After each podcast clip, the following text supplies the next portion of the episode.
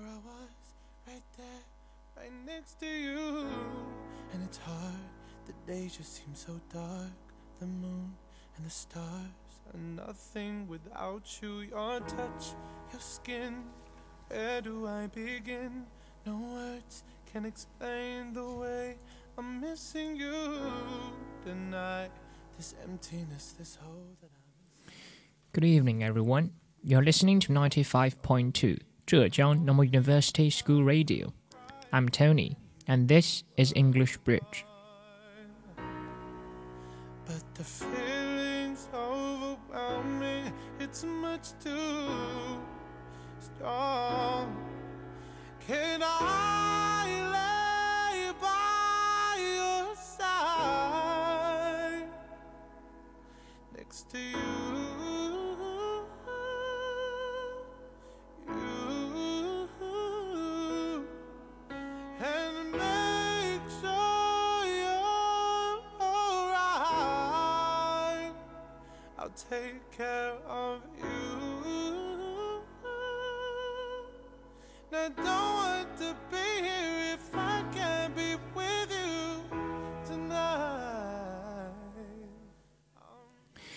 Today is the 59th anniversary of the founding of our school. Happy birthday, ZJNU!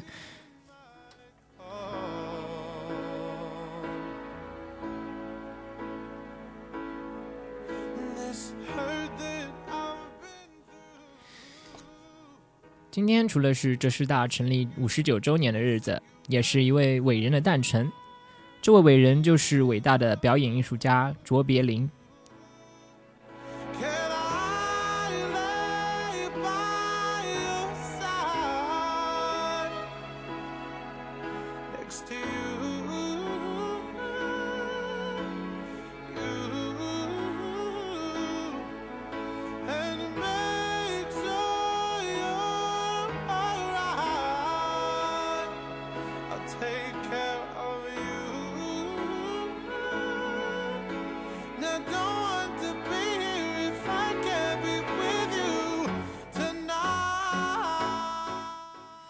First, let me give you a very short introduction of Sir Charles Chaplin.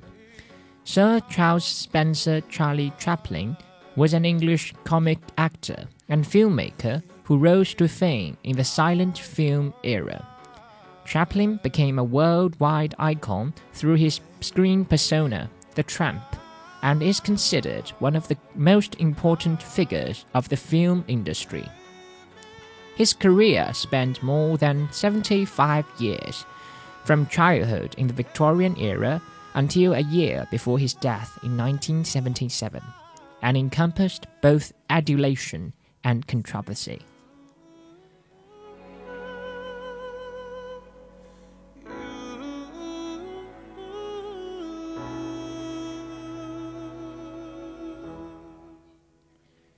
Chaplin's childhood in London was defined by poverty and hardship.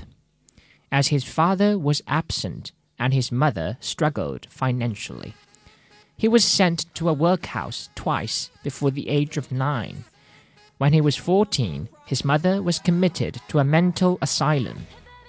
Chaplin began performing at an early age, touring music halls and later working as a stage actor and comedian. At 19, he was assigned to the prestigious Fred Karno Company, which took him to America. Chaplin was scouted for the film industry and began appearing in 1914 for Keystone Studios. He soon developed the tramp persona and formed a large fan base. Chaplin directed his films from an early age and continued to hone his craft as he moved to other corporations. By, 19, by 1918, he was one of the best known figures in the world.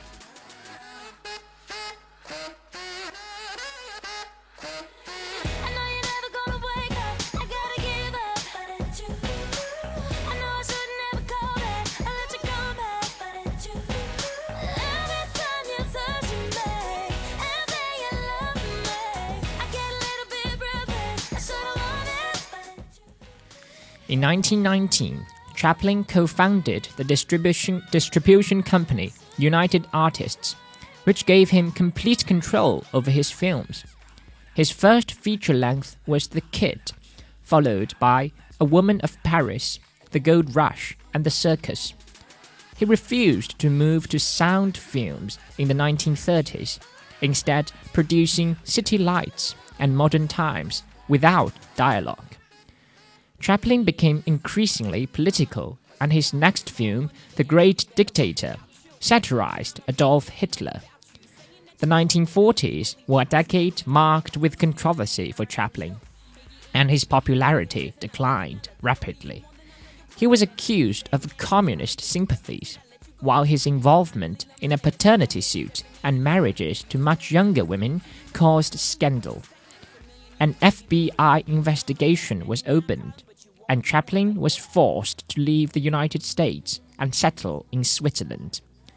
He abandoned the tramp in his later films, which include Monsieur Verdoux, Limelight, A King in New York, and A Countess from Hong Kong.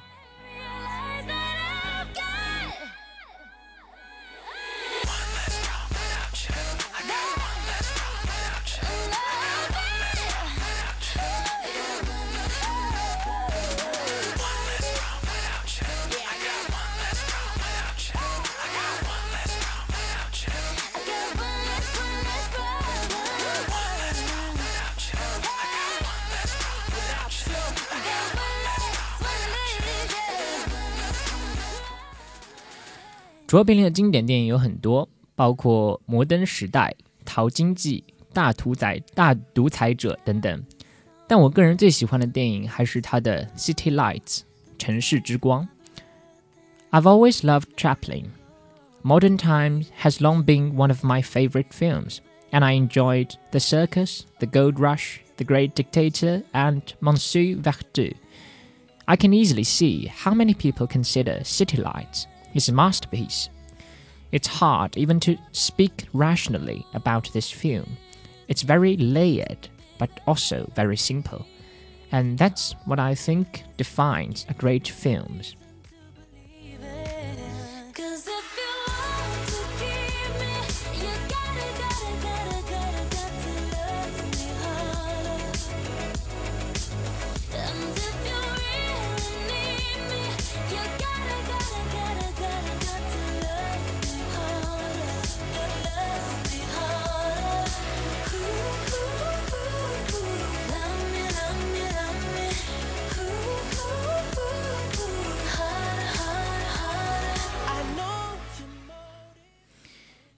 The plot is very easy to describe. The little tramp befriends a blind flower girl who makes him who mistakes him for a millionaire. Then he saves a drunken millionaire from suicide and uses his money and car to make the flower girl think he's rich. However, the billionaire sobers up and forgets the tramp. The flower girl desperately needs money to pay the rent. Ultimately, after a series of comical attempts to earn money, the tramp receives $1,000 from the millionaire, which he gives to the flower girl before being sent to prison. He gets out months later. The flower girl has had an operation to restore her sight, and as he stumbles about outside her new flower shop, she gives him a flower, recognizes him, and the film ends. No complex subplots, no dialogue, just a pure and simple story about a tramp and his love. Chaplin possesses perhaps the greatest gift for changing the audience emotionally. The movie is never blunt or outrageous. I laughed out during several times, but it wasn't explosive laughter, and I also very nearly cried at several points. It's so touching how the tramp's weaknesses are his strengths. The tramp has nothing to give but his heart and his life. He goes through hell and comes out smiling. Sure, filmmakers today could learn a lot from City Lights, but so could people today. If you are human, you can learn from this movie.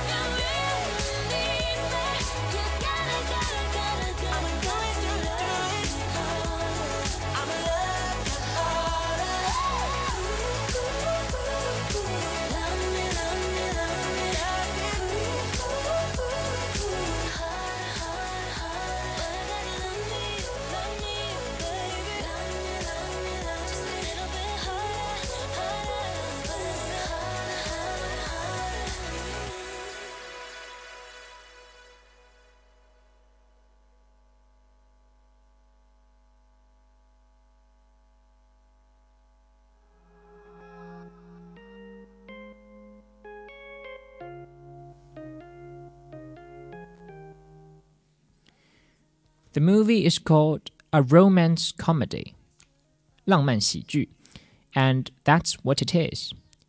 The tramp voluntarily undergoes several ordeals for the flower girl, but he's also subjected to a number of funny situations. The nightclub party that showcases the roaring twenties, the millionaire's attempt to get back home, and of course the classic boxing match the tramp is the ultimate underdog.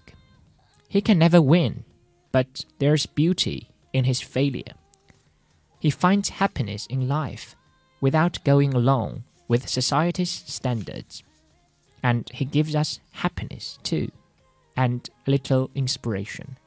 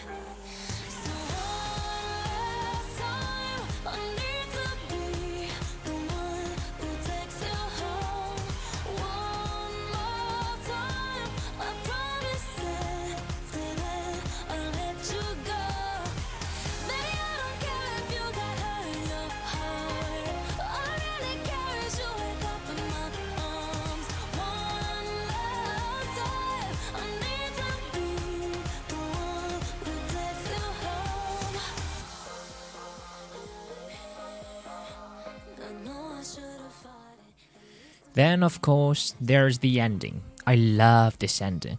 This is probably one of my favorite endings in the film history. This ending is overflowing with tenderness.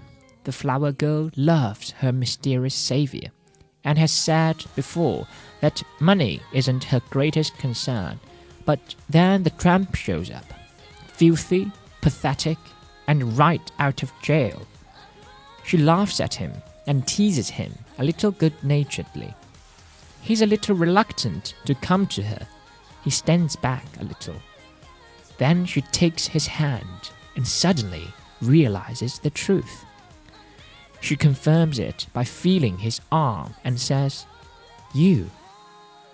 And he, and he asks if she can see now, and she says, Yes, I can see now.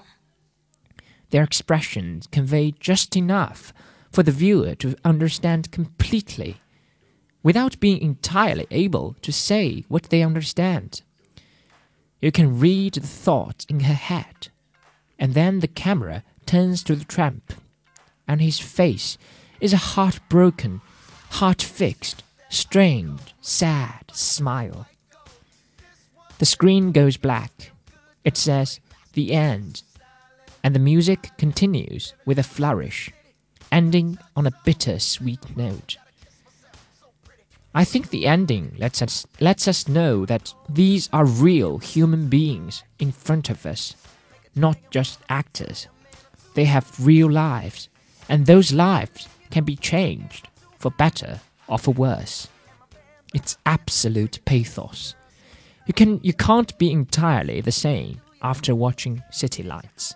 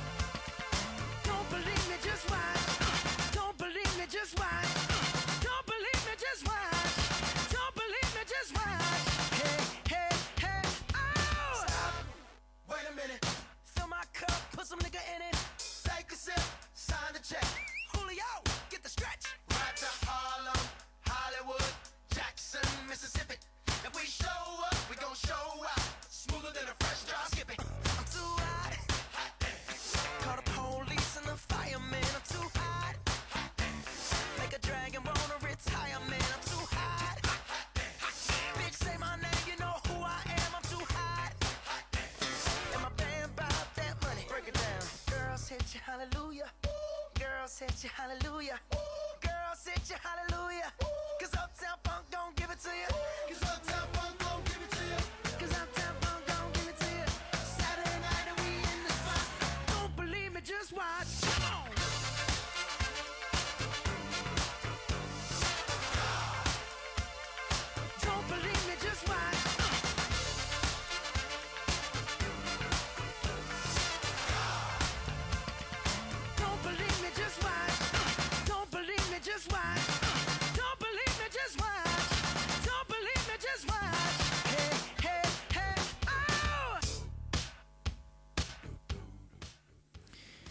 For people who have never seen a Chaplin movie, or at least a full length film of his, it may seem like this movie would be all slapstick.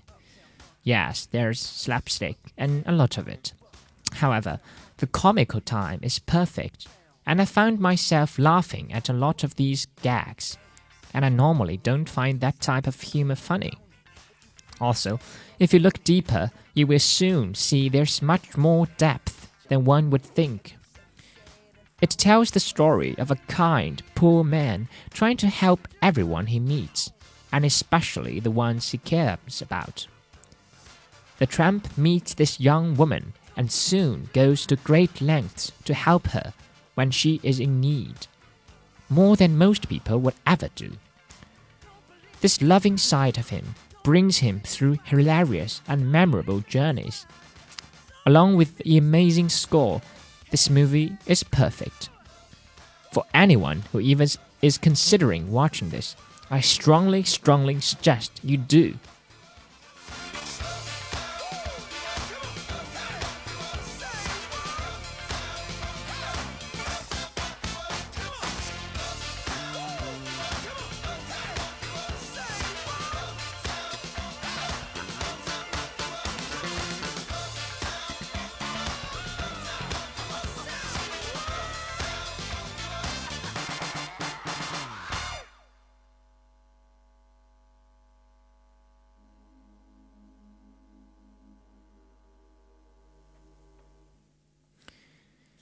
讲完了卓别林，接下来我要向大家推荐一本书。这本书的名字叫做《This Will Make You Smarter: New Scientific Concept to Improve Your Thinking》。从书名中大家可以看到，这本书的主要内容是一些 new scientific concept，也就是前沿的科学观念。嗯，大家可能会想，科学观念是很 technical 的东西，和我们普通人有什么关系呢？但其实这本书并不是一本专业性很强的书，而是一本面向大众的智慧书。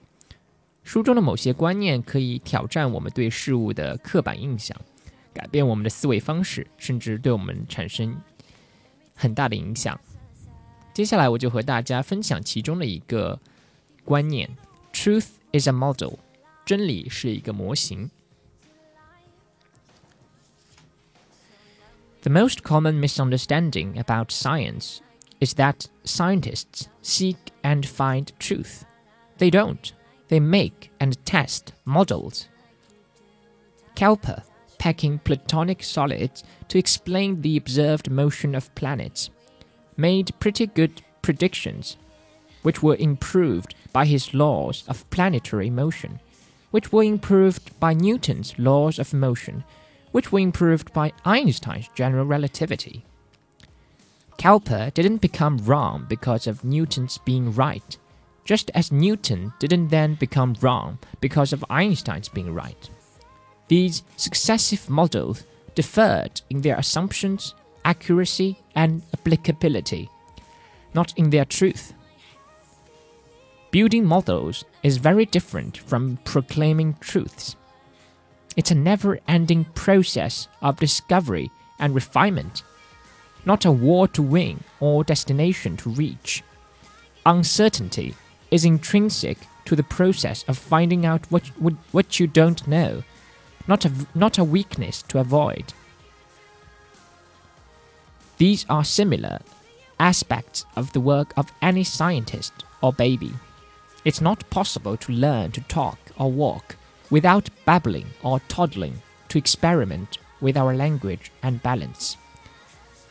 Babies who keep babbling turn into scientists who formulate and test theories for a living. But it doesn't require professional training to make mental models. We are born with those skills. What's needed is not displacing them with the certainty of absolute truths that inhibit the exploration of ideas. Making sense of anything means making models that can predict outcomes and accommodate observations. Truth is a model.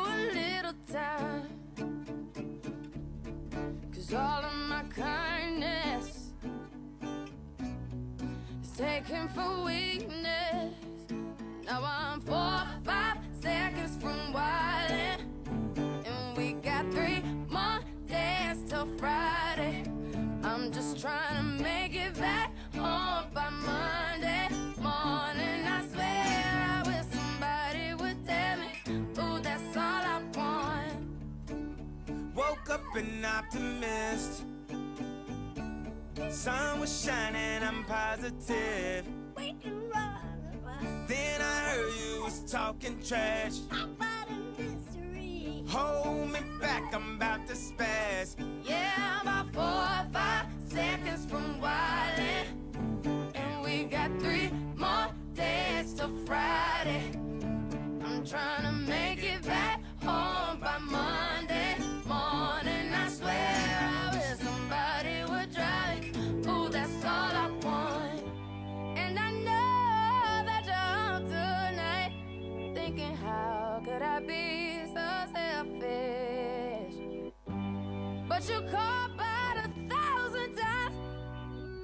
wondering where I've been.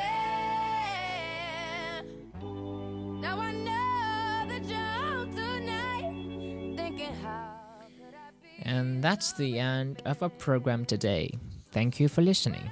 See you next time.